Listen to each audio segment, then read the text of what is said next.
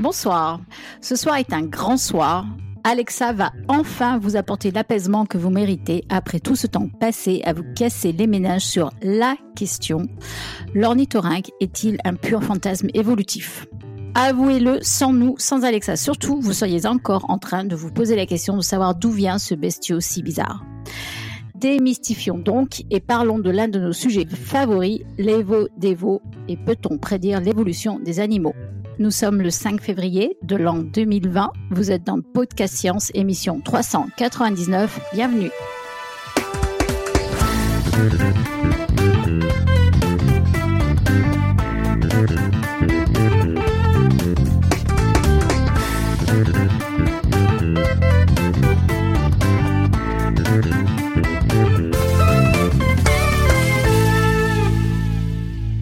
Ce soir, c'est moi, Irène, qui ai euh, le grand plaisir de vous présenter cette émission.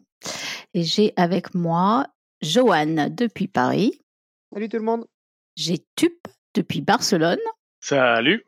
Pascal à la technique depuis l'Alsace. Salut tout le monde. Nous avons Cléora depuis la Normandie. Hello tout le monde. Et notre Alexa depuis Argentière. Salut tout le monde. Voilà, et eh bien tout de suite, nous passons au dossier d'Alexa sur l'évolution. Alors euh, oui, donc on va commencer par le titre déjà. Ça peut être euh, une bonne chose. Donc j'ai intitulé ce dossier La recette d'un être vivant, biais développementaux et règles de l'évolution. Et euh, donc on va essayer de comprendre comment finalement est-ce qu'on peut trouver des règles pour expliquer l'évolution des organismes. Ce qui est un champ très, on va dire, actuel maintenant en évo-dévo. Alors d'abord, je vais commencer par une question, donc pour vous euh, de Podcast Science et puis pour vous tous dans la euh, chat room. Si je vous demandais de représenter la diversité du vivant, là maintenant tout de suite, qu'est-ce que vous me dessineriez? Si vous avez besoin d'idées, vous pouvez penser au livre de Pierre Kerner et Patrick Beau, Nature secrète, dont on a déjà parlé. Alors, est-ce que vous avez des idées? Ah, tu veux dire un animal qui est aussi divers que possible? Non, si je te dis la diversité du, du vivant, à quoi tu penses? Genre des animaux très... Une fourmi, un éléphant. une fourmi, un éléphant. Une méduse. Une méduse, c'est vrai que c'est hyper différent. Un moustique. Un moustique. Euh. Une bactérie, ah un humain, ouais. Un prion. Un prion, ouais, encore plus différent. Bon, c'est déjà pas mal. Euh ouais, t'avais une idée encore? Non, après on peut après on peut aller dans tous les trucs bizarres, hein, les levures, les champignons, euh, tout ça c'est bizarre aussi quoi. Non, clairement, effectivement. Donc, les levures, les fourmis, bah, je trouve que c'est pas mal de comparer fourmis, méduses, éléphants, par exemple. parce qu'on voit là des, des animaux qui sont très, très, très, très différents. Mais là, on a que des animaux. Maintenant, on peut aussi penser effectivement aux levures, aux bactéries, aux plantes. Et en fait, ça de vos réponses là, on se rend compte qu'on a des animaux qui sont très différents au niveau de leur apparence ou de leur morphologie, et des plantes aussi. Euh, et ça, l'apparence et la morphologie, c'est ce qu'on appelle le phénotype d'un animal. Donc c'est un mot qu'on va, euh, le phénotype d'un être vivant. Donc c'est un mot qu'on va utiliser dans le dossier plusieurs fois. Euh, c'est vraiment les caractères externes d'un individu. Et ce qu'on voit par rapport aux exemples que vous m'avez donnés, c'est qu'on a des différences à différents niveaux. Donc on a déjà des différences au niveau du plan d'organisation, qui est l'organisation générale. Bah, une méduse, Bon, c'est un tube avec des tentacules autour. L'éléphant, c'est un tétrapode, donc un animal qui a quatre pattes. Un arbre, c'est encore différent. Une fourmi, c'est un insecte à six pattes. Donc, on a vraiment des choses très différentes ici. Certains, si on reste chez les animaux, ont une colonne vertébrale. D'autres ont euh, un squelette externe. On a des plantes qui sont extrêmement différentes. On a des bactéries, on a des levures qui sont unicellulaires. On a des euh, êtres vivants euh, pluricellulaires. Donc, on a des choses très différentes. Euh, maintenant, vous n'en avez pas forcément cité ici, mais on a aussi des animaux qui ont des motifs différents sur le corps et des plantes. On a des plantes et des animaux qui ont, par exemple, des poids, qui ont des lignes, euh, d'autres qui sont complètement unis. On a des êtres vivants qui ont des physiologies différentes, etc. Donc, en fait, ça nous donne un peu l'impression que tout est possible au niveau de l'évolution, voire que l'évolution des formes et des phénotypes est complètement aléatoire on peut un peu penser à tout. Si vous pensez à la représentation des extraterrestres, par exemple, dans les films d'aliens, euh, bon, on a des formes humanoïdes, mais on a aussi des choses complètement euh, folles. Et cette impression de hasard, finalement, elle est renforcée par le fait qu'on a souvent une, une vision assez réductrice de la théorie de l'évolution, qui est souvent vue comme étant le fait du seul hasard. Mais en réalité, la notion de hasard, elle se réfère plutôt euh, aux mutations, qui, elles, pour une grande partie d'entre elles, arrivent aléatoirement. Et euh, cette notion de hasard se réfère pas à tous les autres processus euh, qui interviennent dans l'évolution. Par exemple, le développement, par exemple, la sélection naturelle, bon ben Topo pourra vous en parler peut-être dans un prochain épisode, euh, et on peut se demander, du coup, finalement, si l'évolution n'était pas, euh, est-ce que l'évolution est aléatoire ou est-ce que l'évolution peut être influencée par d'autres paramètres? Et pour étudier ça, euh, on va faire ce qu'on fait pour toutes les sciences et pour l'évolution donc en particulier, mais ce qu'on fait en sciences en général, c'est de chercher à comprendre et à expliquer les phénomènes par l'observation. Donc ici, on va regarder l'évolution du vivant et pour trouver des règles simples qui gouvernent l'évolution des espèces, pour savoir si c'est aléatoire ou si on a des, si on peut avoir une influence de quelque chose, on va d'abord partir de l'observation pour voir si avoir des règles peut nous permettre de comprendre l'origine de toute cette diversité, en tout cas de mieux l'expliquer. Et d'ailleurs, c'est intéressant parce que c'était un début de Darwin à l'époque. Euh, plein de choses restent encore à découvrir. Lui, il a surtout euh, proposé le mécanisme de sélection naturelle, qu'on connaît tous, mais ce n'est qu'un mécanisme parmi d'autres. Et Darwin lui-même, d'ailleurs, reconnaissait que euh, la sélection naturelle n'est pas suffisante pour tout expliquer et qu'il faut continuer à chercher d'autres règles, d'autres mécanismes et à étudier le vivant. Et donc, comme je vous l'ai dit un peu plus tôt, pour répondre à ce problème, il faut partir, comme toujours en science, de l'observation. Et donc ici, quel est notre objet d'étude finalement? C'est la biodiversité. Si on veut, essayer de comprendre, est-ce qu'on a des règles qui régissent l'évolution de tout ça? Et euh, quand on observe les êtres vivants de manière détaillée, donc leur phénotype, leur physiologie, dans leur ensemble, on remarque deux choses qui pourraient faire un peu penser à des règles. On remarque qu'il y a des critères communs à certains d'entre eux, par exemple, certains d'entre eux ont des euh, motifs sur le corps qui se ressemblent. Euh, certains d'entre eux ont tous quatre pattes, certains d'entre eux ont tous six pattes. Donc, on a des critères comme ça qu'on retrouve. Et deuxièmement, on se rend compte que tous les phénotypes qu'on peut imaginer ne sont pas euh, toujours observés. Par exemple, et euh, on y reviendra un peu plus tard dans l'émission, on a peu de chances de voir un dragon en vrai. C'est pourtant un animal imaginaire qui est issu de, voilà de, l'imaginaire collectif, mais il a peu de chances d'être réalisé. De la même façon, on n'observera jamais des oiseaux avec des ailes tellement démesurées que finalement, on se demande comment euh, tout ça pourrait fonctionner. Donc tout ça nous laisse penser en fait qu'il y a des processus qui limitent l'apparition de diversité. Et euh, avec une observation précise de la biodiversité, on a un bon point de départ si on veut chercher euh, des règles communes à tout ça. Alors commençons par le premier point, qui est le point des critères communs. Est-ce que vous avez en tête des exemples de formes ou de motifs qu'on retrouve régulièrement chez les organismes euh, vivants, qui sont pourtant très éloignés d'un point de vue de la parenté? Euh, ouais, le- ouais, les, le, les- le, le thorax, la Alors, tête, ouais. le thorax, l'abdomen. Euh, Effectivement, tête, thorax, abdomen, c'est différentes parties. Euh, ça, c'est euh, un plan d'organisation, on va dire. Mais si vous pensez à des, des motifs, des couleurs et des choses comme ça. Des Des rayures. rayures sur les chats, les, sur les chats, les Ouais, zèbres. super bien. Alors effectivement, des rayures sur les chats et les zèbres, c'est tous les deux des mammifères, mais c'est quand même des choses, euh, des animaux très différents. La capacité de transformer de l'oxygène en énergie. Alors ouais, effectivement, transformer de l'oxygène en énergie, ça, ça c'est un processus qui est plus physiologique, mais effectivement, c'est quelque chose qu'on retrouve chez, chez tous les êtres vivants, en fait, quasiment. Non, pas tous, d'ailleurs. Euh, les fumeurs noirs, on a de l'H2S, par exemple. Les poissons aussi. Alors effectivement, les rayures, il y en a chez les poissons aussi. Ouais, non, mais c'est des très bons exemples, en fait. euh, les, rayures de, des poissons et du, et du, et du zèbre. Euh, vous avez des, réponses euh, de choses qui se ressemblent. On a eu tête, thorax, abdomen, différentes parties du corps. On a les ailes, effectivement, des oiseaux et des, chauves-souris. Et on a eu aussi des rayures, zèbres, euh, euh, poisson zèbre euh, et voilà sur différents et sur le chat aussi. On peut aussi penser aux taches du léopard et aux taches du poisson guppy pour ceux qui aiment euh, les poissons d'aquarium. euh, les guppies ont un peu des taches de léopard. Donc on a de fait des ressemblances entre des individus très très différents. Donc comment est-ce qu'on peut l'expliquer? On peut voir deux choses pour expliquer ça. La première, c'est euh, peut-être que ces motifs sont issus de processus complètement indépendants et donc ils sont apparus de façon, de la même façon complètement par hasard. Ou alors, on peut penser que ces motifs apparaissent selon des règles similaires, et donc qu'il existerait des règles ou des processus communs pour l'évolution de certaines structures en particulier, donc tête, thorax, abdomen, ailes ou euh, des motifs, par exemple. Du coup, il peut y avoir aussi un, troisième cas, c'est que tout ce motif-là était quelque chose qui est apparu une seule fois, c'est un ancêtre commun à toutes ces choses-là. Exactement, on pourrait penser à ça aussi, ça pourrait être une possibilité. On aurait eu une apparition une fois euh, et ensuite des disparitions et des regains. Après, il faut savoir que en général, dans l'évolution, ce qu'on observe, c'est qu'on a souvent apparition d'un critère, enfin d'un phénotype. On a souvent des pertes ensuite indépendantes c'est assez rare qu'on ait une réévolution, ça arrive parfois, mais euh, effectivement, ce serait une autre, euh, une autre possibilité. Mais dans ce cas-là, euh, je le mettrais, on va dire, dans, les règles communes. On aurait quelque chose qui apparaît une fois et, et ensuite. mais effectivement, on, pourrait le voir comme un, un troisième cas. donc ça, c'est notre premier point. On a des critères communs et donc on peut se demander si on a des règles pour l'apparition de critères communs.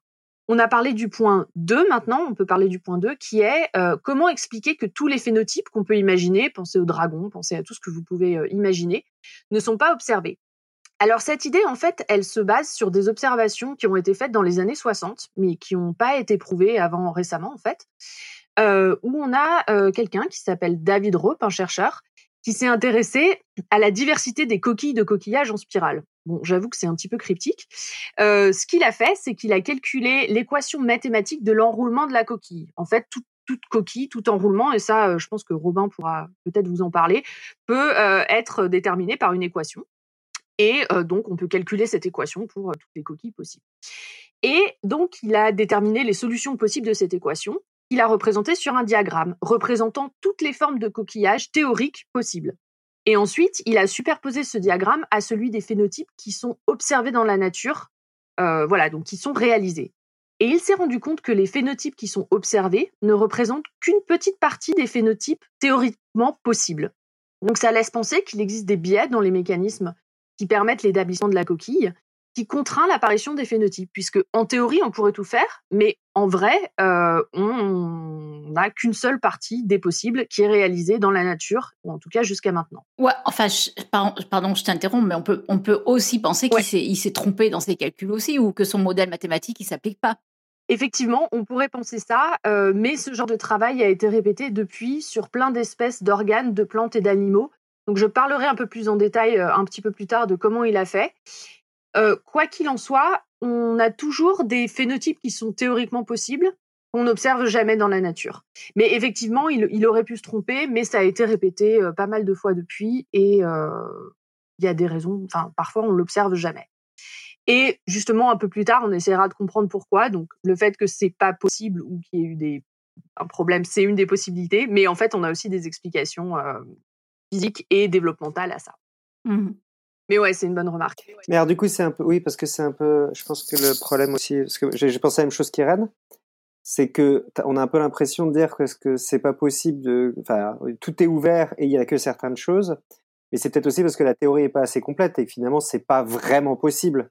Oui. Et j'imagine c'est ça dont tu vas nous parler. Donc je pense que c'est un peu, Ouais. Ouais, non, exactement. Mais alors, je suis d'accord, effectivement, et c'est pour ça que c'est comme ça qu'en fait, tout, c'est ce qu'on parlera de biais et de contraintes tout à l'heure. C'est comme ça que ça a été identifié au départ, parce que à la, pendant un long moment, on a pensé que tout était possible, et on s'est rendu compte que justement, ça ne l'était pas, et que donc c'était peut-être un peu idiot de penser que tout était possible. Mais historiquement, c'est comme ça qu'on est arrivé à ces idées de biais, de forme et de développement. C'est comme ça qu'on est, qu'on est arrivé à penser ça. Euh, et euh, bah justement, on peut, on peut résumer un peu euh, maintenant tout ce qu'on a dit jusqu'à présent. Euh, Lorsqu'on passe les êtres vivants à la loupe, justement, ce que, ce que les gens ont commencé à faire à partir de ce moment-là, on constate qu'on a des motifs, des organes, des parties du corps qui pourraient être issus de processus qui suivent des règles communes. Donc on a peut-être des règles communes entre espèces éloignées.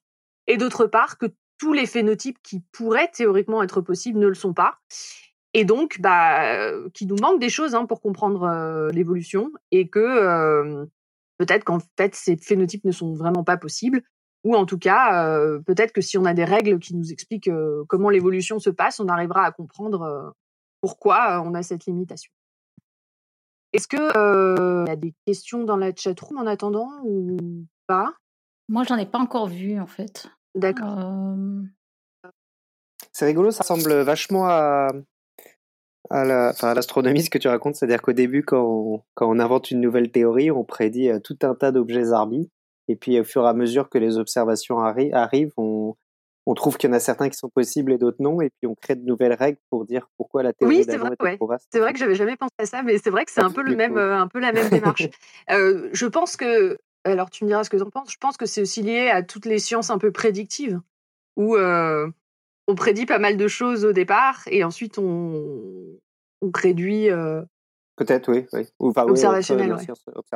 euh, oui, je pense. Ouais. Euh, et ben du coup, puisqu'on parle de voilà réduire, trouver des, des- des explications et, et des règles, euh, si vous avez écouté les donc pour pour trouver des règles, il faut savoir où chercher. Donc on a dit l'observation, mais euh, bon l'observation des organismes c'est vaste. Que regarder en fait? On peut se poser la question.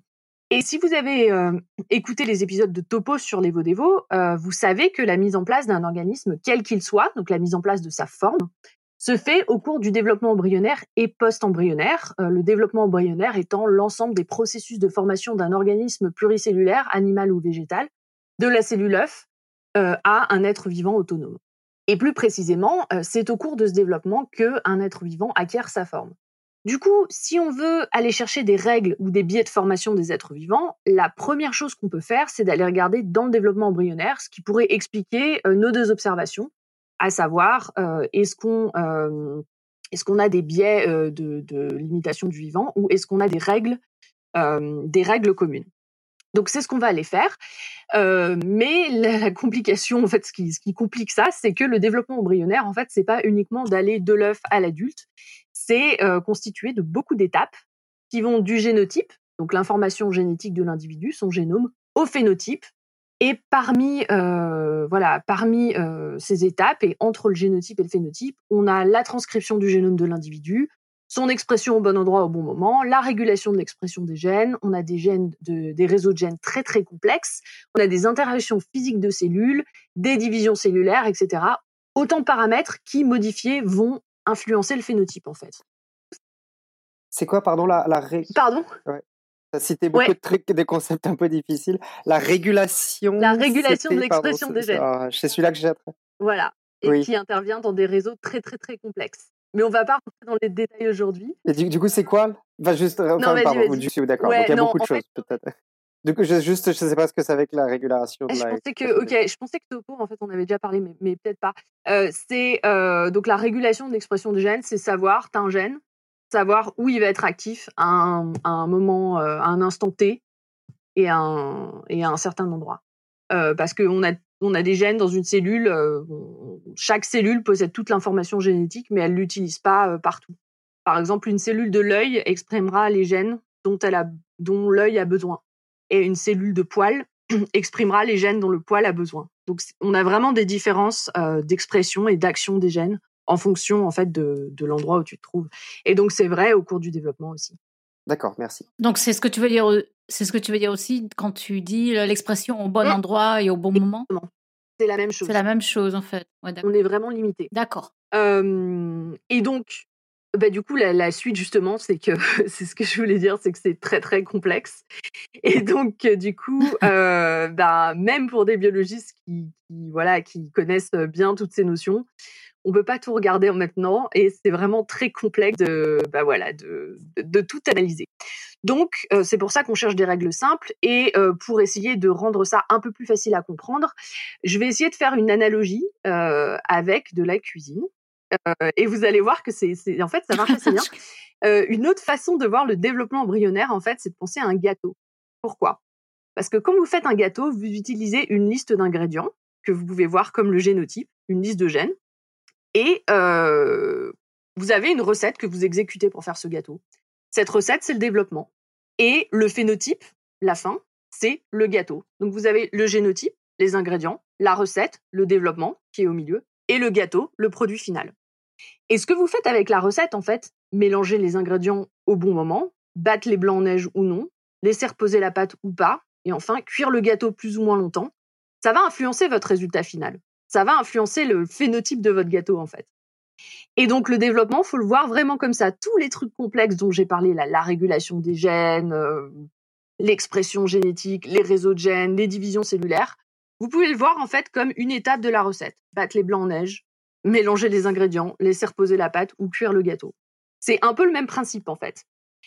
Et si vous modifiez les paramètres, euh, voilà, vous aurez euh, un gâteau différent, mais les contraintes qui vont euh, finalement avoir un résultat sur le phénotype, les lois de la physique, la nature des ingrédients, la façon dont les ingrédients se comportent les uns par rapport aux autres, font que votre gâteau à la fin ne pourrait pas avoir toutes les formes possibles, et que tous les gâteaux qui utilisent une recette similaire partageront des caractéristiques communes, même avec une liste d'ingrédients un peu différente.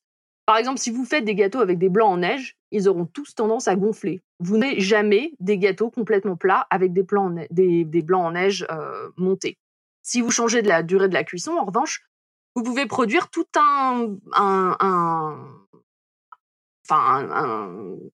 le mot me manque, j'ai le mot en anglais. Donc, range, je suis désolée. Euh, un, spectre. Un spectre, voilà, une gamme, merci, désolée, de, phénotypes différents. Vous pouvez aller d'un gâteau au cœur fondant, par exemple, à un gâteau euh, trop cuit ou trop cuit, raté, mais ou bien cuit. voilà.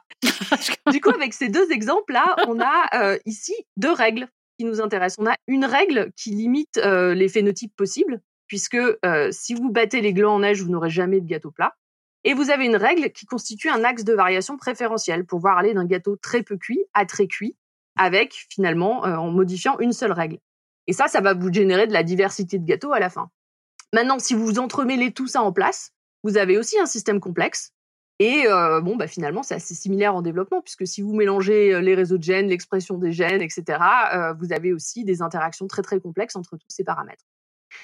Donc revenons maintenant au développement. Et désolé si, je vous ai donné faim avec ça.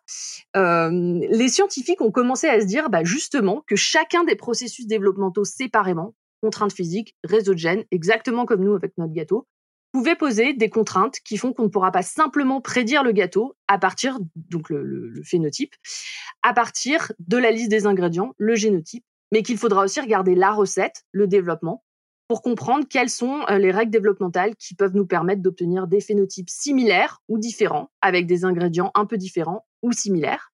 Et pourquoi est-ce qu'on a des axes de variation préférentiels? Et pourquoi certains phénotypes ne sont jamais réalisés? Ouais. Ouais. Voilà.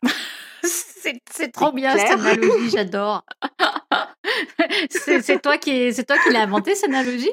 C'est moi, c'est moi qui l'ai inventé. En fait, euh, après en avoir discuté avec pas mal de gens, parce qu'on disait qu'en fait la biologie c'était comme de la cuisine, que quand on était à la paillasse à mélanger euh, un produit A avec un produit B, à le mettre dans le four pour que ça réagisse, à le sortir, à le mettre au froid pour que arrêter la réaction, c'était assez similaire en fait à, la cuisine. Et d'ailleurs, dans notre labo, on est tous pareils, c'est-à-dire si on a fait des manips toute la journée, on ne cuisine pas en rentrant. Non mais vraiment, parce que c'est la même chose.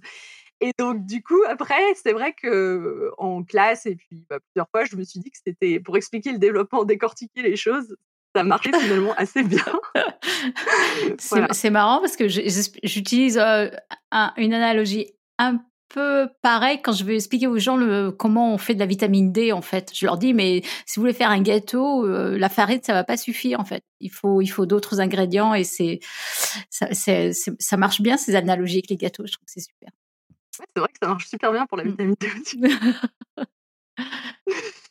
donc, voilà. et du coup, bah, on peut reprendre aussi cette, on va reprendre cette analogie un peu dans le dans le contexte pour expliquer, pour essayer d'expliquer les deux points dont on a parlé.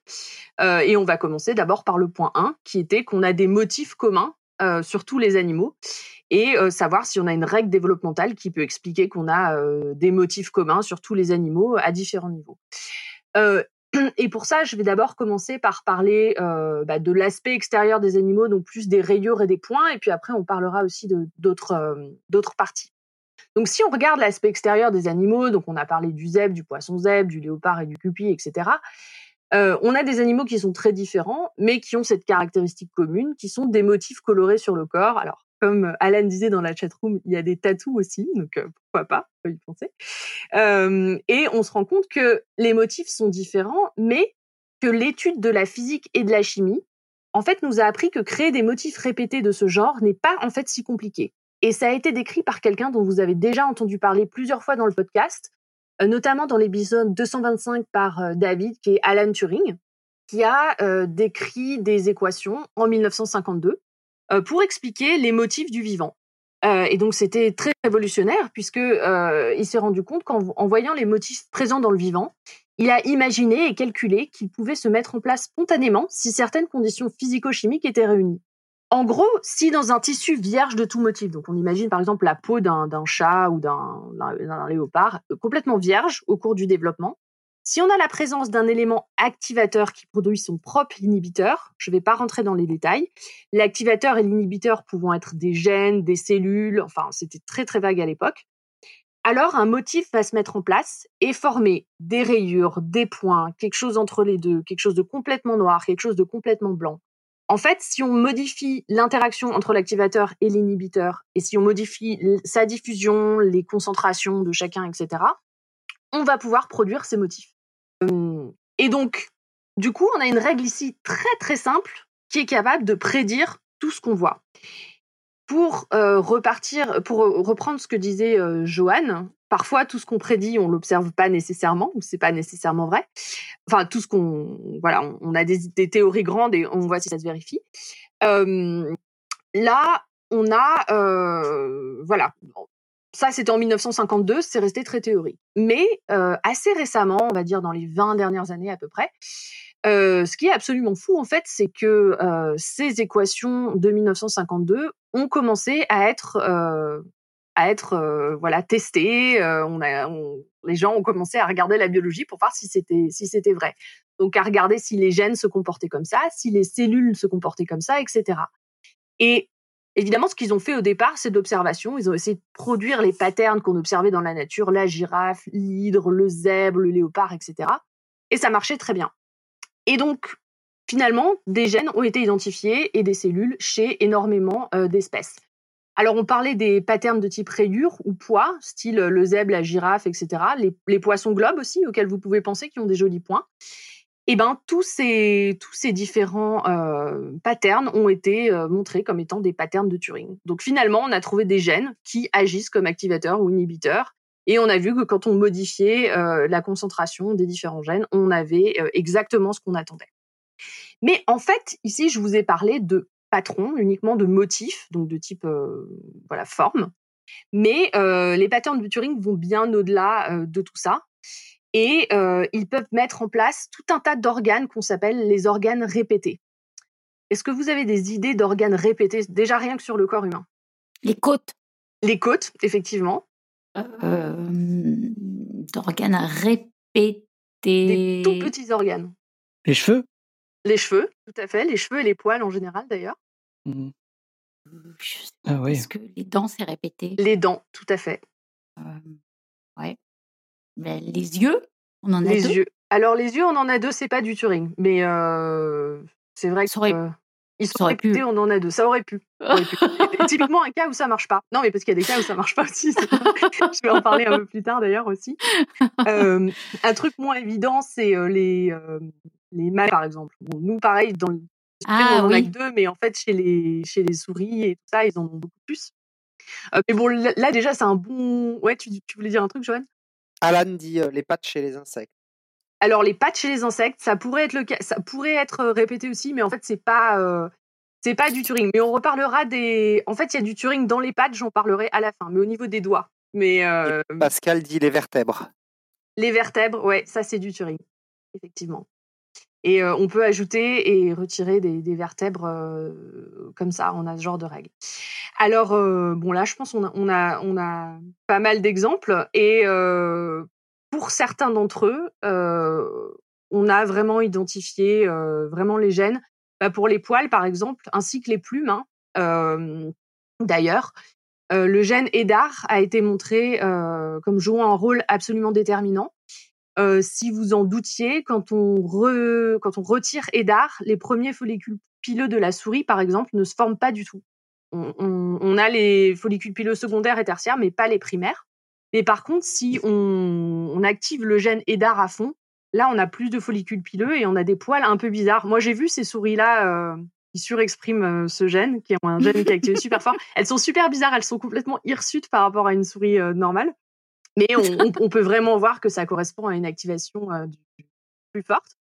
Euh, Est-ce que, pardon, tu as parlé de, poils primaires, secondaires et tertiaires. Est-ce que tu peux juste un tout petit peu développer Parce que je ne sais pas ce que c'est, si c'est pas trop long. Non, non, non, c'est rapide. Alors la souris, en fait, euh, tout simplement, elle a trois générations de poils pour son, son, son manteau, là, son duvet, enfin son, voilà, son pelage. Euh, elle a les poils qui, forment, qui se forment d'abord. Et ensuite, quand la peau grandit, on a la formation des poils secondaires entre les poils primaires et quand la peau grandit encore au cours du développement, l'induction des poils euh, de la troisième génération de poils. Et ça aussi, c'est lié au mécanisme de Turing parce qu'au début, tu n'as pas assez de place pour faire assez de follicules pileux. Tu as une première génération. Et ensuite, comme ça grandit, tu inhibes moins. Donc, tu peux mettre des poils au milieu et tu grandis encore et tu rajoutes des poils. Et ça, c'est propre à la souris. Euh, après, ça varie entre les euh, différents mammifères voilà, donc bah voilà, donc Turing aussi différent au cours du temps. On peut citer les rides du palais aussi. Alors nous, on n'a pas trop de rides du palais, mais si vous passez votre langue sur le palais, vous, sentez un peu des petites aspérités. Et chez certains animaux, c'est très très marqué. Chez le chien notamment. et ben l'apparition des rides du palais, les unes à la suite des autres, ça aussi c'est assez clair que c'est des mécanismes du Turing avec d'autres gènes Sonic Hedgehog, euh, gène euh, bien connu euh, du développement et qui joue un rôle d'inhibiteur ici, et on connaît aussi l'activateur. Pour les dents, on sait que le gène EDAR est aussi très important.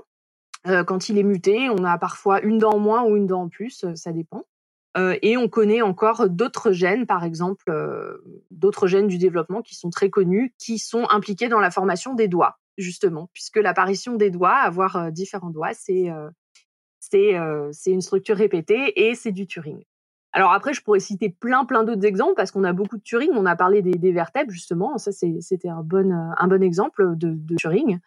et voilà, on, trouve ça en fait un peu partout dans le vivant. ici, on a une espèce de règle un peu universelle qui permet d'expliquer. Les gens qui ont un doigt en trop, c'est aussi à cause de Edar alors, euh, c'est pas Edar pour le pour le pour les doigts, c'est euh, plus euh, Sonic et, FGF. Mais des des gens qui ont des dents en plus, ça peut être Edar. C'est pas les mêmes gènes partout quand même, ça peut être différent. Mais ouais, des gens qui ont des dents en plus, ils peuvent avoir une mutation dans le gène d'Edar, ouais. Et d'ailleurs, il y a une mutation, ça c'est rigolo puisque tu parles d'Edar. Donc Edar, c'est aussi impliqué dans les cheveux dans les poils.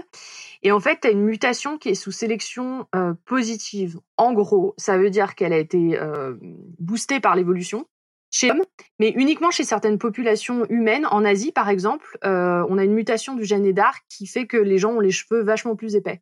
Et c'est un exemple de sélection positive. Dans l'espèce humaine, on n'en a pas beaucoup, mais ça, c'en est un. C'est pour ça qu'ils n'ont pas trop de calvitie, effectivement. J'étais jaloux quand j'étais en Chine. Ouais, y a, bah, on pense que c'est lié. Bah, il y a des gens qui, parce que forcément, ça fait, ça, ça fait avoir de l'argent pour la recherche quand on dit qu'on va réussir à traiter des trucs genre la calvitie. Mais Edar, ça a été un moment, les gens, ils pensent. Combien tu veux? Ah, peut-être. on va traiter la calvitie. Bon, on n'a pas, on n'a pas encore réussi, mais peut-être. Peut-être. Est-ce que vous avez d'autres questions euh, entre temps ou c'est bon? Non, c'est super. Alors du coup, bah, si on récapitule, ici on a J'ai raté, j'ai raté un morceau, pardon, mais juste je me permets d'intervenir comme tu m'avais, avais parlé de moi pour la forme des, des spirales. Euh, je, peux me permettre de faire la pub euh, de, de l'article qui vient ou qui va euh, paraître dans le dernier numéro de la revue Découverte, la du qui traite justement de ce sujet. Ah mais c'est pas. Et l'autre. pourquoi c'est des spirales logarithmiques, pourquoi c'est logique, tout ça, machin. C'est toi qui l'as écrit l'article? Non, mais c'est moi qui l'ai relu et beaucoup réécrit. Ah d'accord. ah d'accord. C'est parfait, voilà. Ben, on mettra ça dans les notes d'émission. ouais. Non, mais après, voilà, c'est relativement simple. Hein. C'est juste de dire si ça. Voilà, tu essayes de regarder ce que ça veut dire. Euh, les loges, euh, les loges l'une après les autres vont avoir quelle taille, à quelle vitesse l'animal croît par rapport à sa taille si c'est toujours multiplié par le même facteur, bah du coup après c'est logique, c'est assez simple en fait, mais ça, ça donne tout de suite la forme de la spirale. après c'est juste le facteur mmh. d'agrandissement qui change d'une espèce à l'autre, mais euh, mais le principe reste le même. Ce qui est super cool et ce qui est super intéressant d'un point de vue évolutif d'ailleurs. Oui, oui, alors après moi je voilà je suis resté, je suis resté vraiment euh, en, surface, hein. Je suis pas je suis pas allé creuser. Hein, bah, différemment. Ouais, on a besoin de tout mettre ensemble. Parce que sinon, bah nous, avec nos bah gènes, on va pas va pas être très loin globalement. bah, du coup, si on, récapitule tout ce qu'on a dit jusqu'à maintenant, on a une règle de développement ici la règle de Turing, qui nous permet de comprendre finalement comment se forment les patterns et structures répétées dans les organismes. Et cette règle, bah, du coup, ça tombe très bien ce que tu as dit, Robin, parce qu'elle est mathématique au départ, hein, et puis, euh, mais elle nous permet d'expliquer euh, plein de variations biologiques. Donc c'est surtout, euh, donc c'est vraiment, c'est vraiment chouette. Mais ce qui est intéressant avec cette règle surtout, et ça va être très important pour le vivant, c'est qu'elle est adaptable. Et ça, c'est intéressant parce que on regarde la diversité, donc on regarde des choses qui changent, on regarde des choses qui, enfin, la biologie, c'est un peu la science des exceptions quand même. Et euh, avoir une règle adaptable, du coup, ça nous permet de jouer avec, ça nous permet de la modifier euh, pour expliquer comment obtenir la diversité des patterns qu'on observe dans le vivant. Et justement, je vais revenir sur les doigts, puisqu'on en parlait tout à l'heure. les doigts, donc avec Sonic notamment, qui est un gène important pour ça, il suffit de modifier un petit peu les paramètres et on peut expliquer comment on passe de l'ancêtre des, des, tétrapodes, vous savez, chez certains poissons qui avaient beaucoup d'éléments qui ressemblent un peu à des doigts, chez certains poissons pour faire les nageoires. Ben, ça nous permet d'expliquer comment on passe de ça à la souris qui en a cinq. Et on a des mutants de souris qui, donc, qui sont mutés pour les gènes qui sont importants pour ces mécanismes de Turing, pour les doigts. Et on a des souris qui ont dix doigts au cours du développement, voire je sais plus exactement jusqu'à combien ça va, mais bon, en tout cas deux fois plus. Donc on est capable de démontrer voilà que, c'est important. Et ça nous permet aussi d'expliquer euh, comment on, réduit aussi les doigts au cours de l'évolution, puisque la souris, elle en a cinq, l'ancêtre des mammifères, on pense en a cinq. Mais maintenant, on a des mammifères qui en ont beaucoup moins. Chez le cochon, par exemple, qui en a deux. On a aussi euh, certains amphibiens. Et du coup, voilà, Turing, cette règle finalement assez générale, nous permet d'expliquer ça, d'un point de vue évolutif. Elle nous permet aussi d'expliquer comment on passe des plumes au poil en changeant un peu les gènes. Finalement, c'est un peu le, même principe avec les réseaux de gènes qui vont derrière. Et euh, elle peut nous permettre d'expliquer pourquoi certaines espèces qui n'ont a priori rien à voir ont toutes des rayures. C'est peut-être pas forcément les mêmes gènes impliqués, c'est peut-être pas forcément euh, les mêmes réseaux, mais en tout cas, on a les mêmes mécanismes, une espèce de règle là qui joue et qui nous permet de, dire ça. Euh, et ça, j'en ai parlé un peu, comment certains animaux allongent leur colonne vertébrale. Du coup, c'était un super exemple parce que, effectivement, c'est du Turing. Et euh, voilà. Du coup, on peut euh, répondre à une première question posée plus haut. Est-ce qu'on peut trouver une règle euh, adaptable pour expliquer la génération de la diversité ou d'une partie? Ben oui, on peut. T'avais une question, Irène ou? Non, non, je trouve ça super intéressant. Ouais, c'est assez, fou en fait, mais c'est le, ça a explosé là ces 15-20 dernières années en fait. Et le problème du coup, ça, ça permet d'enchaîner aussi, c'est que bah, c'est un truc que tu as dit notamment avec les yeux, euh, Irène, c'est est-ce que le Turing régit tous les patterns du vivant? Parce que là, on a eu une période ces dix dernières années où tout était du Turing, quoi. Les gens testaient du Turing sur tout, parce que c'était quand même un peu magique. Et alors non, justement, bah voilà, avoir deux yeux ou, les pattes successives ici ne, sont pas nécessairement du Turing. Euh, par contre, euh, et euh, la part des segments au cours du développement de la drosophile, je crois que Topo vous en avez parlé, ça c'est pas lié à des mécanismes de Turing. Donc qu'est-ce que ça veut dire? Ça veut dire que voilà, tout n'est pas du Turing, bon ça très bien. Ça veut dire aussi que peut-être qu'il existe d'autres règles qu'on n'a pas encore trouvées euh, et notamment, il y a énormément de choses qui se fait actuellement avec la biophysique, notamment, puisqu'on se rend compte de plus en plus que la rigidité des tissus et leur aspect physique jouent de plus en plus sur la croissance, par exemple. Donc, il y a beaucoup de gens qui regardent des équations, qui essayent de modéliser ça euh, pour comprendre ce qui se passe. Topo a dû vous parler dans l'épisode EvoDevo des morphogènes, enfin si je sais qu'il en a parlé en fait, et euh, des modèles comme le French flag par exemple, qui, qui, fait que certains gènes, suivant la concentration à laquelle on les retrouve dans les animaux ben, permettent, euh, euh, permettent la, la, formation de différents domaines de l'animal. voilà, ça, ça peut être une autre règle qui existe et qu'on a en fait déjà trouvée, qui ne, qui n'est pas partout dans le vivant, mais qui intervient à certains endroits. Mmh. Et on a plein, euh, on a plein d'autres règles à découvrir encore. Donc c'est un, un, champ de recherche qui est hyper actif en ce moment. Et euh, voilà, donc euh, voilà, on, on, espère en trouver d'autres. Et euh, maintenant, on peut se demander aussi plus largement quel impact a eu la découverte de ces règles au-delà de la, de la, compréhension qui est quand même assez cool de l'évolution des espèces. Ben, on en a parlé un peu avec la calvitie. En fait, on a eu des applications euh, en santé humaine. Ça nous sert pas uniquement à demander euh, de l'argent.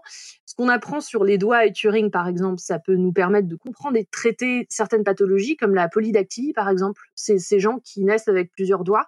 Euh, et ben mieux comprendre comment les doigts se forment, lesquels retirer, etc. Euh, ben voilà, comprendre comment on passe de 5 à 2, ça, ça, ça peut nous aider. Euh, et ce qu'on apprend sur Turing, par exemple, et les dents ou les poils, ça peut nous permettre d'aller plus loin euh, dans la formation d'organes in vitro.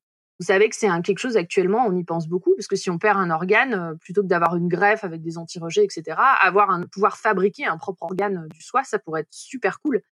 Et dents, en fait, ça marche déjà bien. Euh, moi, je Mmh. cultive des dents issues d'embryons, mais dans des boîtes, et ça va jusqu'à la minéralisation. Donc les dents, bon, c'est encore de la science-fiction, mais on n'est pas si loin que ça de comprendre comment faire des dents in vitro, quoi. Et des organes in vitro. Donc, dans... attends, mais dans ta boîte de pétri. Dans ma boîte de pétri, je dissèque une dent au stade, euh, au premier stade de développement de la dent, où c'est juste un petit amas de cellules. Et à la fin, dans ma boîte, j'ai une dent minéralisée. En, en genre cool ce truc. 10 jours. C'est assez cool.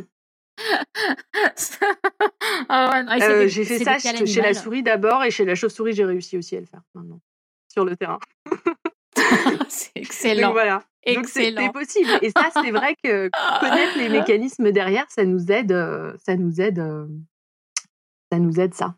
Moi, je veux voir des photos. Ouais, ta je- J'en mettrai, j'en les mettrai, euh, dans les notes d'émission. Ah ouais, ouais. Ah ouais, ouais. Euh, je ouais, non, ça va être compliqué à trouver là comme ça sur. euh, ah, c'est déjà publié, mais ouais. non, pas là, mais ouais. Euh, Alors effectivement, il y a une question du coup de la poirasse. Euh, Au-delà de la multiplication des doigts, ces gènes gèrent-ils aussi la capacité du cerveau à les mouvoir Super intéressant parce qu'effectivement, euh, pour avoir, euh, enfin voilà, avoir un organe en plus, c'est bien, mais qu'il soit utile, c'est mieux.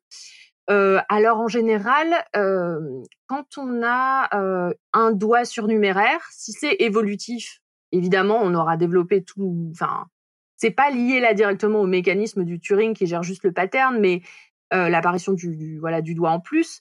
Mais on aura effectivement toute la les, nerfs, etc., qui se mettent en place derrière. Après, il me semble, pour ce qui est des pathologies, donc la polydactylie par exemple, euh, tout ce qui est pas normal entre guillemets, on n'a pas nécessairement euh, toute la machinerie derrière, parce que justement, dans le cadre d'une pathologie, c'est ça qui différencie une pathologie de l'évolution, euh, c'est c'est voilà, on est on est quand même dans un défaut du programme développemental. Mais cela dit, on a des gens, il me semble, qui ont des, organes surnuméraires avec des, nerfs euh, reliés, donc euh, plus ou moins quoi. Mais dans, l'évolution, si on crée, enfin si on a création d'un nouvel organe ou d'un niveau euh, d'un nouveau doigt, par exemple, il sera fonctionnel en général. Je dis toujours en général parce que bon, c'est la biologie. Et euh, Alan demande est-ce que tu pourrais me refaire une paire d'incisives? Oui, je vais essayer. je peux même faire des, des incisives de souris à croissance continue. La croissance continue, comme des arbres. Ça pousse tout le temps.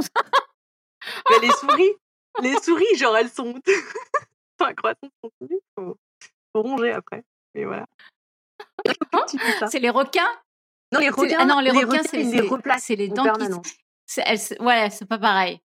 Voilà, elles les Eh ben, le, en incisives, Là, c'est des souris qui vie, en poussent fait, et euh, C'est pour ça qu'il faut qu'elles rongent euh, comme les lapins. D'ailleurs, Ah oui, on a comme les lapins. Les lapins aussi. qui ne peuvent pas ronger et ça pose des problèmes parce qu'il faut leur, euh, on, les, on leur lime les. Et oui. Et oui. Bon, Alain, euh, Alain, j'espère que ça te va. Voilà. Pour l'instant, euh, parce que Ça dit, ce les serait bizarre quand incisives même. qui poussent à vie. Mais bon, il y a pas mal de gens qui étudient ça aussi. Donc, euh, donc voilà. Donc je pense qu'on en a fini là avec le point 1. On a trouvé une règle qui est sympa. On a parlé d'autres règles aussi. Et on, on peut, voilà, on peut penser qu'on en trouvera d'autres dans l'avenir. Mais on avait parlé d'un deuxième point au départ qui était euh, là, euh, le, le fait que tous les phénotypes qu'on observe ne sont pas forcément réalisés. Euh, et donc ça, est-ce qu'on a aussi des règles qui régissent ça? Qu'est-ce que ça veut dire en fait d'un point de vue de l'évolution et d'un point de vue développemental et d'un point de vue des règles? Alors, euh, notre point 2, en fait, il parlait de biaiser, voire même de limiter hein, la production, la production de, de diversité.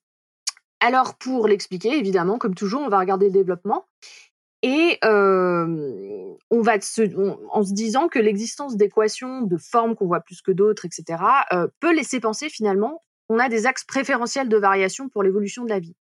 Parce que si vous avez un axe sur lequel il est plus facile de changer que d'autres, Dans ce cas-là, on va pouvoir avoir euh, plus de phénotypes différents. On va revenir au gâteau pour que ce soit plus simple. Euh, en d'autres termes, l'idée, c'est qu'on a des phénotypes qui sont plus facilement produits que d'autres, donc on va les voir plus, parce qu'ils sont plus faciles à Mhm. obtenir, Mhm. et qu'on a des phénotypes qui sont plus difficiles à obtenir, donc on ne les verra jamais ou très peu. Et ça explique aussi ce qu'on voit avec les, co- les coquilles de coquillage, finalement. Si une partie des coquilles est plus facile à produire que les autres, ben, on verra plus celle-là. Alors, en fait, ce que font les gens euh, pour ça, ils font un peu la même chose qu'avait fait euh, Rope avec ses équations de coquilles, là. Euh, les gens utilisent des diagrammes euh, où chaque axe représente un trait morphologique. Donc, ça peut être une équation euh, de, la, de la coquille, ça peut être aussi, si on regarde d'autres choses, la longueur d'une patte versus la longueur du corps, la longueur de la mâchoire versus etc. Et en fait, cette représentation, elle permet d'identifier quelle part de ce diagramme, donc ce diagramme, on Mm. l'appelle un morphospace. Il n'y a pas de traduction française de ça, d'ailleurs, je crois. Mais ça veut bien dire ce que ça veut dire. C'est un espace morphologique qui correspond à des caractères qu'on regarde. Et voilà, donc cette représentation en morphospace nous permet vraiment de voir les caractéristiques, de voir où c'est peuplé, de voir les phénotypes qu'on a et ceux qu'on n'a pas. Et la première question qu'on peut se poser, c'est pourquoi certains morphospaces ne sont pas peuplés de façon homogène? Et là, les biologistes l'expliquent encore en utilisant une notion qui est physique, c'est la notion de potentiel. Donc rappelez-vous vos diagrammes d'énergie potentielle de collège-lycée, là, en physique. Euh, si pour une raison ou pour une autre, une contrainte physique, une contrainte adaptative, une contrainte écologique, une contrainte développementale, tout ce que vous pouvez imaginer, si pour une de ces contraintes un phénotype est plus difficile à faire, alors les organismes auront tendance à évoluer vers le moins coûteux selon ce qu'on appelle un chemin de moindre résistance. Euh, donc cette notion de chemin de moindre résistance, c'est vraiment la notion qui est au cœur de ça. Euh, Pour revenir à, pour, oui, pour euh, développer le, le côté physique euh, avec l'énergie potentielle, c'est le même exemple que pourquoi il y a plus d'eau au fond des vallées qu'au haut des montagnes. exactement. C'est juste parce que bah, c'est là où il y a le maximum de potentiel d'énergie gravitationnelle et du coup bah, c'est c'est pas qu'il n'y a pas d'eau en haut, c'est juste que bah, elle a tendance à être en bas si elle a si- plus qu'en haut. Coule Ouais, non, non, mais c'est su- c'est super. J'avais en tête de mettre un petit diagramme, là, les petits diagrammes en cloche avec la bille qui tombe et tout, mais c'est l'eau, c'est carrément mieux, en fait. Et donc, euh, bah voilà, bah, c'est exactement ce que vient de dire Johan. En fait, en d'autres termes, si on transpose cette idée de l'eau qui tombe de la montagne aux organismes, il sera beaucoup plus facile pour les organismes d'évoluer vers le bas de la montagne que euh, voilà, de, de rester euh, là-haut. Ce sera beaucoup moins coûteux. Maintenant, si on repense à notre gâteau, évoluer entre moins cuit et très cuit, c'est facile finalement. Il suffit de changer la température. On a une espèce de loi là où on fait varier la, cu- la cuisson. C'est un chemin de moindre résistance. Par contre, euh, transformer un gâteau qu'il faut cuire en un dessert glacé, là par contre, ce sera pas la même chose. Bah, c'est un peu la même idée finalement. On peut pas. euh, on a un chemin de moindre résistance, de moins cuit à très cuit, mais euh, transformer un gâteau en glace, c'est un peu compliqué quand même. Alors qu'en est-il du vivant? Ben, un exemple de rigolo de cette idée, alors c'est marrant parce qu'on a parlé du nombre de pattes tout à l'heure, mais euh, le nombre de pattes chez les, les centipèdes, là, les, les mille pattes, euh, c'est un exemple de ça. On a 3 à 4 000 espèces de mille pattes, euh, voilà, donc euh, bon. Incroyable. Euh, c'est fou. Et euh, dans ce groupe, le nombre de paires, dans un, des groupes qui s'appelle le géophilomorphe, le nombre de paires varie entre 27 et 191. donc voilà, on a vraiment euh, Ah ouais. entre différentes espèces, hein, c'est pas la même espèce. Est-ce qu'il y a des Et- animaux avec des nombres de pattes impairs Alors justement, on va parler de ça. Ah. Ils ont tous des nombres de pattes impairs. Et ça, ça représente un Pardon. Donc c'est très en parle, parce que c'est justement ça dont on va parler. Euh, et justement, si on met les pattes sur un morphospace, euh, on se rend compte qu'ajouter et retirer des pattes, c'est clairement un chemin de, ré- de moins de résistance, c'est assez facile. Mais, et c'est exactement la réponse à ta question, euh, jamais dans ce morphospace, en fait, on trouve des mille pattes à nombre pair. Ils ont tous Ah des bon? nombres impairs. Ouais. Et euh, on pense que c'est lié à une contrainte développementale. Euh, euh, ce qui serait, je vais pas rentrer dans les détails parce que les, les théories sont assez compliquées. On pense que c'est lié à la- au développement des segments au cours du développement, mais euh, qu'on a une contrainte développementale qui va contre la production de ces animaux euh, pour un nombre de pattes paires. C'est incroyable parce que l'impression que ça donne, c'est qu'il y a toujours une patte en face d'une autre, quoi. Bah oui. Euh, non, de paires de pattes, de nombre de Ah. pattes. Ah, D'accord, de ils ont un nombre paires pair de Oui, pattes, mais ils ont un nombre... Excusez-moi, oui, oui, oui, c'était pas très clair. Ouais, Ouais, d'accord. Donc ils ont on a un nombre impair de paires de impair pattes. Ils en paires ont de deux, un paire de paires de pattes. Ça Voilà. va quand même bien par deux, Oui. mais c'est un nombre impair de Oui, par deux. c'est un nombre impair de paires. Ouais. Ouais, Donc jamais divisible par quatre. ouais. ils auront Voilà. un nombre imp- voilà, impair-mampair, on dit en maths. Impair mon père. Impair-mampair. Et sinon, et sinon, on dit juste qu'ils auront un nombre impair de chaussettes. on peut se demander comment faire des chaussettes pour les mille pattes, mais euh, voilà. Un nombre impair de paires Non, de chaussettes, pour- ça, ça parle, non? Un paire de paires de chaussettes, ça parle. Un nombre impair de paires de chaussettes. Ouais, d'accord. Mm, Mais ça fait un nombre pair de chaussettes quand même. Ouais, bon, d'accord. Bah oui. Ok. Oui, oui. Oui, oui, oui, Ouais, oui, voilà. oui, évidemment. Non, mais désolé, c'est vrai que c'était pas, c'était pas très clair. Euh, mais du coup, voilà, on a, c'est un, exemple classique de, euh, bah, de, contraintes ici qu'on n'a pas nécessairement euh, complètement élucidées. Euh, de la même manière aussi, alors c'est un peu moins évident, mais euh, c'est considéré comme aussi un, un, biais évolutif. On a la perte répétée de la senteur chez certaines fleurs, du fait qu'elles sentent bon, notamment chez le pétunia euh, de façon répétée chez, des- espèces complètement indépendantes, pas uniquement que chez, le pétunia d'ailleurs. Et c'est souvent euh, considéré comme l'évolution le long d'un chemin de moindre résistance aussi. Parce que c'est facile de perdre ça. Et c'est plus facile de perdre la senteur que de, passer par un chemin euh, différent. Et donc voilà, c'est un exemple chez les, plantes. On a aussi l'existence de ces chemins de variation préférentielle chez le crâne des chauves-souris, par exemple. On en reparlera un peu plus tard. Euh, et euh, chez les poissons cyclidés des grands lacs africains, où on pense que certaines évolutions euh, de convergence qu'on observe, donc qui ressemblent à la même chose, voilà. T'as bien les cyclidés, Irène? Non, non, non, en fait, c'est Robin qui nous montre un livre sur le mille pattes. Je suis Ah, c'est trop bien. Qui truc mignon. Non, mais alors du coup, pour revenir à ces poissons cyclidés, c'est c'est quoi le, en l'occurrence, tu parles de, de quel trait euh, phénotypique hein Ben, on a des convergences au niveau des, euh, des, des patterns qu'ils ont, au niveau des dents aussi. Euh, Ah, d'accord. Ouais, d'accord. des choses qui ressemblent. Et de la forme du crâne, il me semble. Et alors là, il faudrait que je vérifie. Et, euh, Parce que je, il me semble que ça a été discuté depuis. Enfin bon. en tout cas, à un moment donné, ça avait été le cas, mais Et moi, je voulais, je, je, je voulais revenir sur le pétunia parce Oui. que je, je, je suis pas sûre de bien comprendre en fait pourquoi ça, euh, pourquoi elles perdent leur, euh, euh, pourquoi c'est avantageux de perdre la senteur des, des de, de, de perdre leur, leur, leur senteur. Tu dis bon, c'est Alors, il me semble que c'est parce qu'on a, on a, on a pas mal de- d'autofécondation, en fait. Donc, on n'a pas nécessairement euh, l'importance Ah. d'attirer des insectes. ou D'accord, d'accord. Ok, là je comprends. Et du coup, effectivement, oui, parce qu'effectivement, sinon, au niveau évolutif, on peut se demander pourquoi perdre la senteur. Pourquoi? Oui, oui. Donc euh, ouais, effectivement, si elles l'auto, euh, d'accord. Voilà. Elles n'ont pas besoin de ça.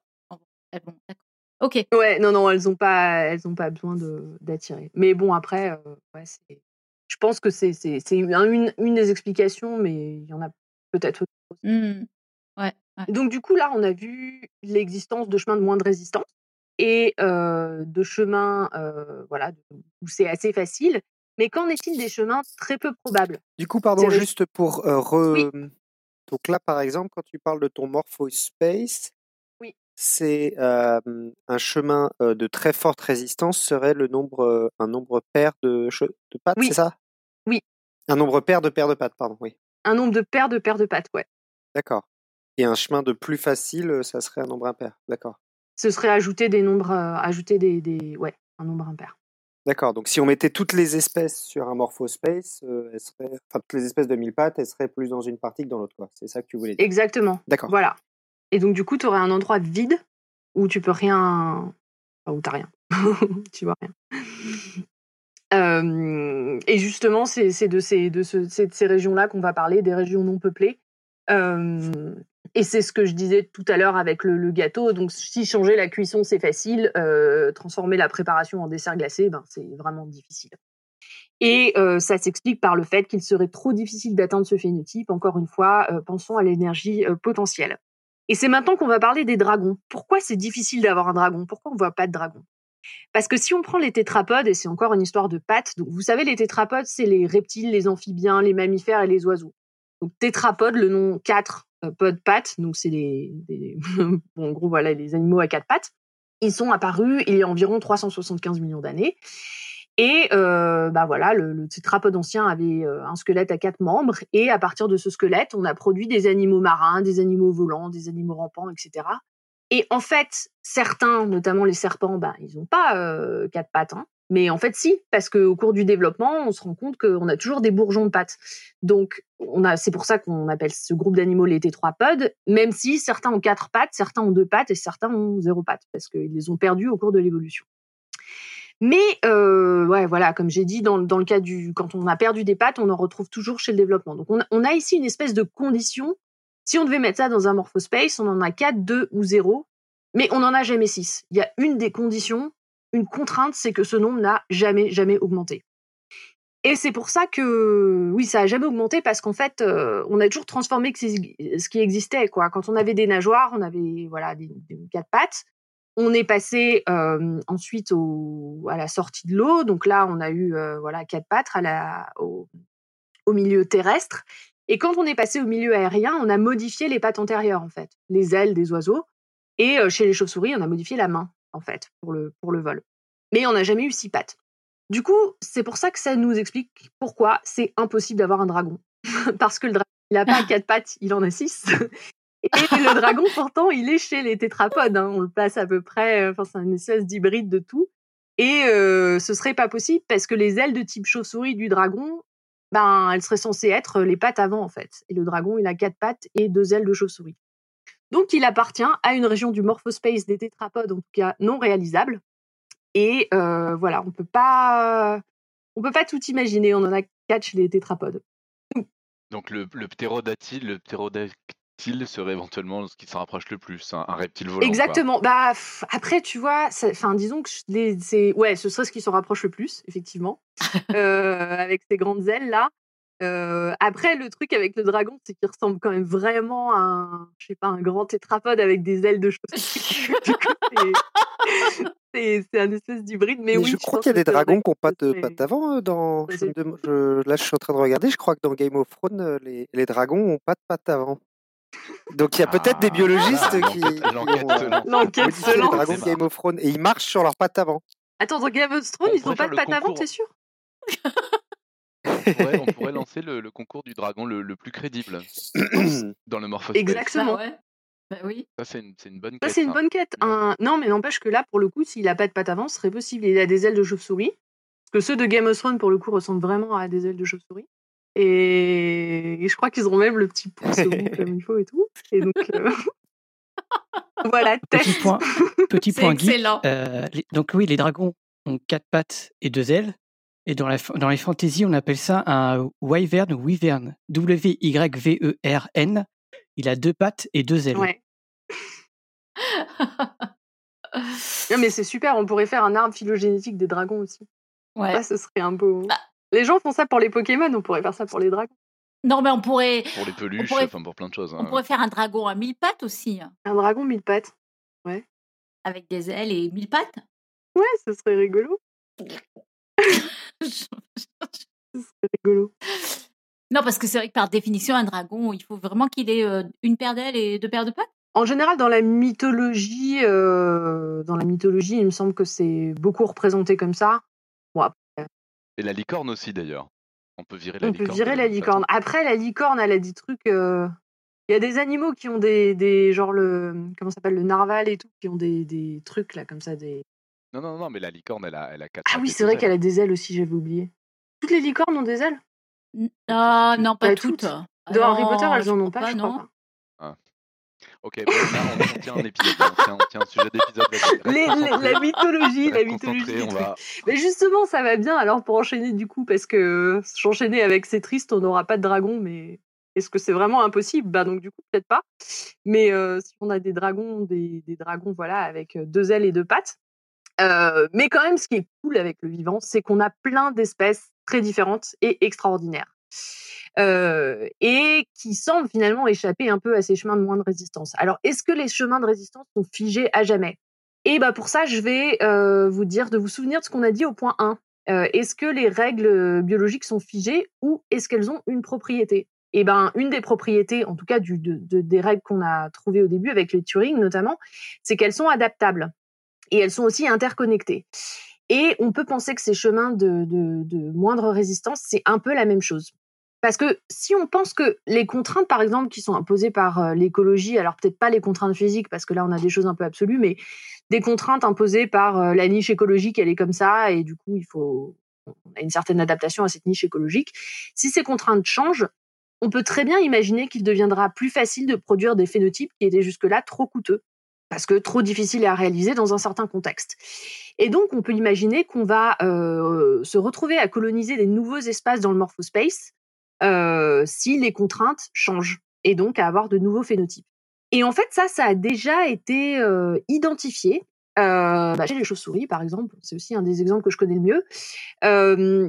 Euh, pour reprendre cet exemple-là, donc, on a des résultats assez récents qui montrent qu'il y a 56 millions d'années, la forme du crâne des chauves-souris, donc dans le morphospace, ils avaient mis la longueur de la, euh, la longueur du, du, de la mâchoire, euh, aussi la, la, forme des, enfin, ils ont fait plusieurs diagrammes de morphospace, euh, l'écartement du crâne, etc.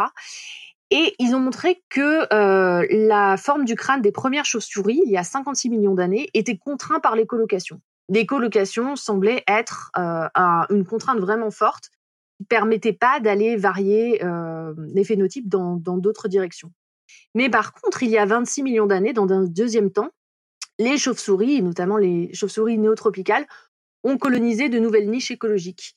Et en parallèle, elles ont, euh, on a eu l'acquisition de nombreux régimes alimentaires, comme, euh, bah voilà, elles se sont mises à, on a eu des chauves-souris vampires, on a eu des chauves-souris frugivores d'un nouveau type, on a eu des chauves-souris euh, nectarivores, etc.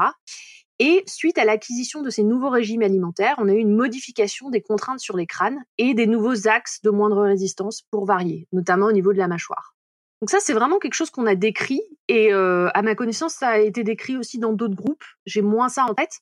Mais ici, on a vraiment un shift entre un axe de moins de résistance qu'on avait et qui est resté pendant très longtemps parce qu'on avait cette niche écologique. On a ensuite changé de niche écologique, on a changé les contraintes et on a modifié cet axe de, de moindre résistance et on a eu apparition de plein de nouveaux phénotypes. Alors maintenant, pour l'expliquer d'un point de vue développemental, on cherche toujours des mécanismes. On a des idées de gènes, on a des, des euh, on a des liens entre des répétitions de certains gènes et euh, la longueur de la mâchoire, par exemple, chez pas mal d'espèces. Donc, on, on, a des candidats, on a des, on a, on a des idées. Pour certains, ça marche bien. Pour d'autres espèces, ça marche moins bien. Donc voilà, on, on espère toujours trouver euh, plus d'explications. Et ce champ de recherche est euh, maintenant extrêmement actif. Donc, dans les années à venir, je pense qu'on aura beaucoup de nouveaux résultats. Voilà. Voilà. voilà. Euh, alors moi j'ai une question qui, qui paraît peut-être qui est peut-être complètement hors sujet, mais tout, tout ce, ce, dossier me fait penser à la technique de CRISPR. Oui. Et euh, comment qu'est-ce que qu'est-ce comment ça, ça, ça s'insère là-dedans CRISPR? Est-ce qu'on va pouvoir euh, finalement voir un dragon avec CRISPR? Ah, ah non, bah alors CRISPR c'est vraiment chouette parce qu'effectivement, enfin chouette, oui, c'est oui c'est super, c'est d'un point de vue technologique, technologique c'est fascinant. fascinant. Euh, voilà, avec évidemment, comme tous les trucs qui touchent à évidemment des, des, des, questions à se poser en tout cas. Euh, mais avec CRISPR, ben, disons pour rajouter des ailes à, je sais pas quel animal, un varan par exemple, un cochon. Un cochon. Euh, un cochon. Il faudrait réussir à activer un, voilà, avoir un programme d'ailes, à l'activer au bon endroit. Enfin, ça paraît plus compliqué quand même que juste remplacer un gène par un autre, ce qu'on fait actuellement avec les CRISPR. Hein. Euh, donc, Mmh. il faudrait quand même non seulement modifier les gènes, mais activer un programme développemental complexe en réseau de gènes au bon endroit dans le cochon. Euh, on n'en est pas encore là, je pense, malheureusement. Mais, euh, ou, heureusement. Ou, heureusement. ou heureusement. Mais par contre, euh, Mmh, créer des. Bon, ça, c'est déjà fait. Hein, des souris de compagnie avec un poil de couleur ou, ou avec des, de, genre des protéines fluorescentes dans les yeux ou des trucs comme ça. Enfin, ça, c'est plus facile, bien sûr, et ça pourrait ça pourrait être avec CRISPR. Ouais. Dans ton analogie, CRISPR, ça serait changer les ingrédients, mais pas la recette, ça? Euh, CRISPR, ce serait, ouais, tu arrives à changer les ingrédients. Euh, tu arrives à changer les ingrédients euh, beaucoup plus facilement qu'avant. Ouais. Tu arrives à insérer un nouvel ingrédient, quoi. Euh, et ben du coup, on arrive à la fin de ce dossier. J'espère qu'il vous aura permis d'avoir un autre éclairage sur un champ de recherche qui est très actif et je pense qu'il n'est pas spécialement, dont on parle pas nécessairement beaucoup en ce moment, euh, donc qui est chercher les mécanismes d'évolution des espèces. Et c'est souvent appelé un peu pompeusement, bon ça c'est aux US, mais euh, on a beaucoup de d'appel à projet actuellement qui s'appelle Rules of Life, donc trouver un peu les règles de la vie. C'est un peu pompé quand même, mais en tout cas des règles développementales. Et je pense que dans cet épisode, on a vu voilà que l'évolution des êtres vivants pouvait être biaisée, mais pouvait être aussi facilitée par les mécanismes développementaux. Mais ce qu'on a vu aussi, c'est qu'on a plein d'autres mécanismes qui restent encore euh, à découvrir. Et c'est marrant ce que tu as dit, Johan, parce que pour terminer, j'avais pensé à faire un parallèle avec l'astrobiologie. Euh, et euh, notamment parce que en astrobiologie actuellement, on est en plein dans la recherche euh, d'aliens, d'extraterrestres. C'est vraiment un champ qui est très actif. Alors on cherche pas des dragons sur des autres planètes, bien sûr, on cherche des, des animaux, euh, voilà, enfin des bactéries ou des, on va dire juste de la vie. Mais en fait, actuellement, dans les congrès d'astrobiologie, les gens se demandent beaucoup, voilà, à quoi pourrait ressembler un extraterrestre, ce qu'on pourrait trouver. Enfin, c'est pas uniquement de la science-fiction. Et euh, la question qu'on peut se poser finalement suite à ça, c'est euh, bah, dans quelle mesure toutes les règles qu'on peut trouver, si la vie est exactement pareille ailleurs, peuvent aussi biaiser l'apparition de la vie ailleurs, dans d'autres mondes, etc. Donc c'est pas uniquement euh, contraint à la Terre, je pense. On peut, on peut aussi penser à tout ce qu'il y a ailleurs et dans notre imaginaire. Et voilà. Et, et quid de l'ornithorynque alors? Et quid de l'ornithorynque? J'attendais que tu poses la question. alors l'ornithorynque, on a trouvé des contraintes pour euh, le bec, euh, justement. et en fait, on pense que c'est un, c'est pas si extraordinaire que ça les, les, programmes développementaux mis en jeu. Enfin, c'est assez, assez étonnant, mais, euh, mais finalement, on n'a pas, on a identifié des contraintes pour le bec, mais pas tellement pour le reste. Donc, euh, ça ne permet pas d'expliquer. Euh. Quand tu dis que c'est pas si exceptionnel, mais c'est quand même quelque chose qui est extrêmement rare, du coup. C'est extrêmement rare, effectivement. On n'en a pas vu, on n'en a pas vu d'autres comme ça. Mais pour l'instant, on n'est pas vraiment capable d'expliquer. Ben, à la limite, moi, ce qui, enfin, je sais pas, peut-être que ce qui est plus Enfin, surprenant, c'est qu'il n'y en a pas eu d'autres finalement.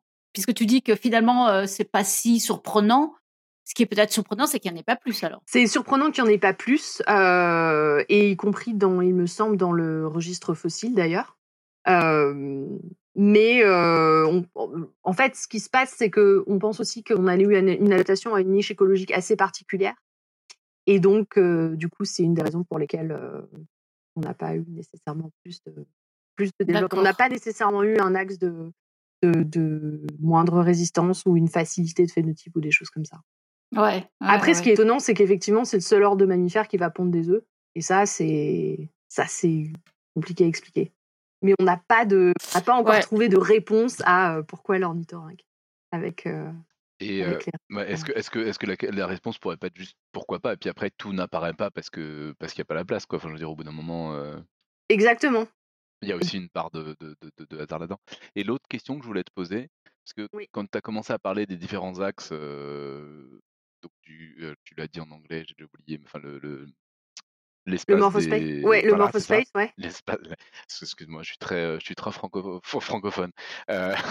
non non il y a pas de problème. moi j'ai pas fait de recherche en fait. Euh... Euh, moi tout de suite je me suis dit mais a priori il va y avoir plus de deux axes voire plus que trois voire plus que 4 et que donc ça va être compliqué à représenter, etc. etc. Du coup, vous vous retrouvez avec ce genre de problème-là. Exactement. problème d'espace de dimension supérieure à 3 et de problème de représentation et de comment regarder les choses, tout ça?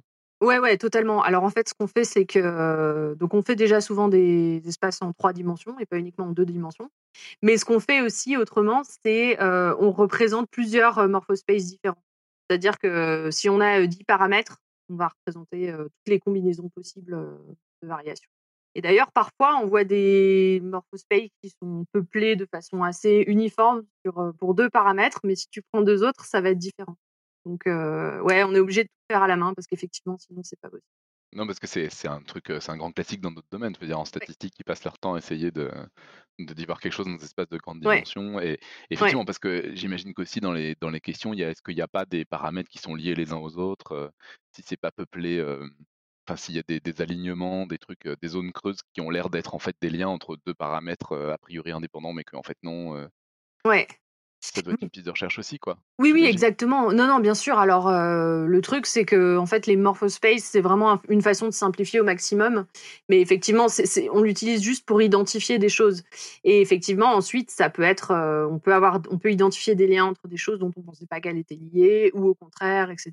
Donc, c'est, Ouais, exactement. On, peut être face à ces, à ces questions-là et je pense que En fait, à une époque, c'est intéressant ce que tu dis parce qu'au départ, je pense des Morphospace, les gens disaient c'est forcément des processus développementaux, toujours, et c'est forcément lié au réseau de GEM qui est en dessous. C'est souvent le cas, mais je pense que c'est pas non plus toujours le cas. Parfois, on peut aussi avoir d'autres choses qui interviennent et justement, ça, on le connaît pas forcément, donc c'est d'autant plus intéressant d'y réfléchir. Et ça peut ouvrir de nouvelles pistes de recherche d'ailleurs. On a une question de la poirasse qui nous demande utilise-t-on des simulations informatiques pour produire des générations évolutives en tenant compte de telles règles pour voir le résultat? Oui, c'est une super bonne question. Et oui, on fait ça. On fait ça pour les mécanismes de Turing. Euh, notamment, on part d'un, enfin pour pour voir si on a bien un Turing, on fait ça aussi avec les, les oui les morphospace aussi. On essaye de, bon, on change les différents paramètres et on voit ce à quoi on arrive. Donc oui, on utilise beaucoup les simulations informatiques. Le problème souvent étant euh, étant de quand on va voir euh, bah, un physicien pour faire ça, on lui fait je veux ça et c'est dur des fois de se parler. je veux ça comme résultat. Et là, non, non mais attends. Ou euh, inversement, c'est parfois dur de se comprendre. Mais oui, on, on, a on a vraiment recours à ça, euh, des simulations informatiques, biophysiques. c'est un mmh. gros pareil, c'est en plein boom en ce moment.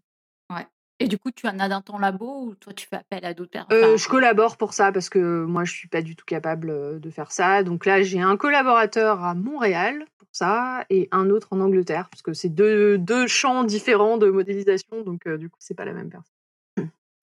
Tu veux dire, ils utilisent pas les mêmes modèles ou c'est ils utilisent des. Oui, c'est pas les. Tu dis Oui, oui. Pour un, par exemple, on utilise du machine learning, euh, pour créer des nouveaux phénotypes et tout.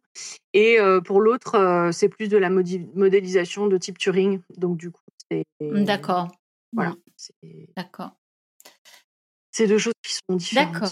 Voilà. Voilà. Bah d'ailleurs, euh, d'ailleurs justement, bah, dans la chatroom, il y a la Poras qui demande si, si tu as des références. Oui. Donc, eh ben ouais, je, je, je, pourrais envoyer un, je pourrais lui envoyer un email et on pourra mettre ça dans les notes d'émission aussi. Ouais, super. Voilà. Je sais pas s'il y a d'autres questions. Enfin, j'en ai, j'en ai pas vu. Euh... Bah, c'était, c'était, ouais, c'est super intéressant cette histoire de gâteau. L'image du gâteau, franchement, elle est vachement bien. Ah, ah ouais, ça marche super bien. Ça marche super bien. L'épigénétique, machin, tout le monde en parle, tout le monde dit. Euh, euh c'est dit comme ça, c'est le bon sens en fait. C'est des trucs Avec des trucs qui peuvent se faire, d'autres qui peuvent pas se faire, les ensemble, pas ensemble et tout. Euh, S'il y a une étape, t'as raté un truc, euh, du coup après, ça sera plus possible. Enfin, cool. Je trouve ça hyper parlant. Ouais, c'est vrai. Hein. avec tout ce que j'ai compris sur le sujet, c'est-à-dire pas grand-chose, mais avec ce que j'ai compris sur le sujet, ça me permet plutôt de me les formuler de façon plus simple.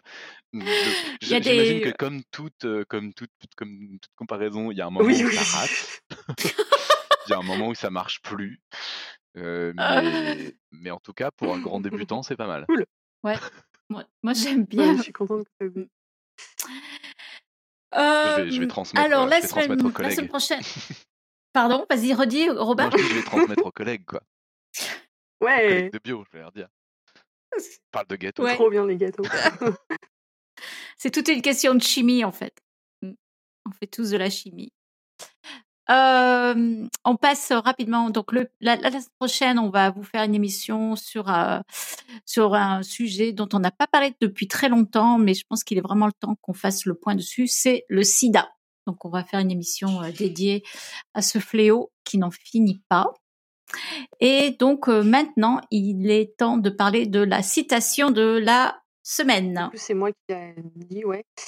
Euh, et ben, j'ai pris une citation de Montaigne parce que je cherchais une citation sur les biais et je me suis rappelé de celle-là. Je me suis dit que ça allait pas mal. Donc, c'est ce grand monde, c'est le miroir où il nous faut regarder pour nous connaître de bons biais. Voilà. Assez eh, c'est le miroir où il nous faut regarder pour nous connaître de bons biais. Je vois pas du tout ce qu'il veut dire. Il y a beaucoup d'interprétations là-dessus. Il y a, j'ai, enfin, c'est beaucoup de, il faut regarder, voilà, le vaste monde pour arriver à, à se replacer, à, à se comprendre, ce genre de choses. ça, c'est, je pense, ah, l'interprétation principale. Euh, je trouvais que ça collait bien aussi avec euh, l'idée de regarder la biodiversité. Ouais, ouais, de voir les choses dans, dans son ensemble, oui. Mmh, d'accord. Bien. Alors, euh, on rappelle le quiz du moment aussi. Donc, euh, envoyez-nous euh, la réponse à cette question, savoir si c'est une info ou une intox. Les abeilles des champs vivent mieux que les abeilles des villes. Et oui, on ne sait pas ce que ça veut dire vivre mieux. Ça fait partie de la question. Mais oui. Voilà, et ben on arrive à la fin de cette émission. Merci, merci Alexa, c'est vraiment super. On espère vraiment que vous ne ferez plus un gâteau sans penser à l'évolution animale. Moi, je pense que non d'ailleurs. Je pense que dorénavant, c'est impossible de dissocier le gâteau de l'évolution. Voilà, et bien écoutez, on se retrouve la semaine prochaine et euh, en attendant que servir la science soit votre joie.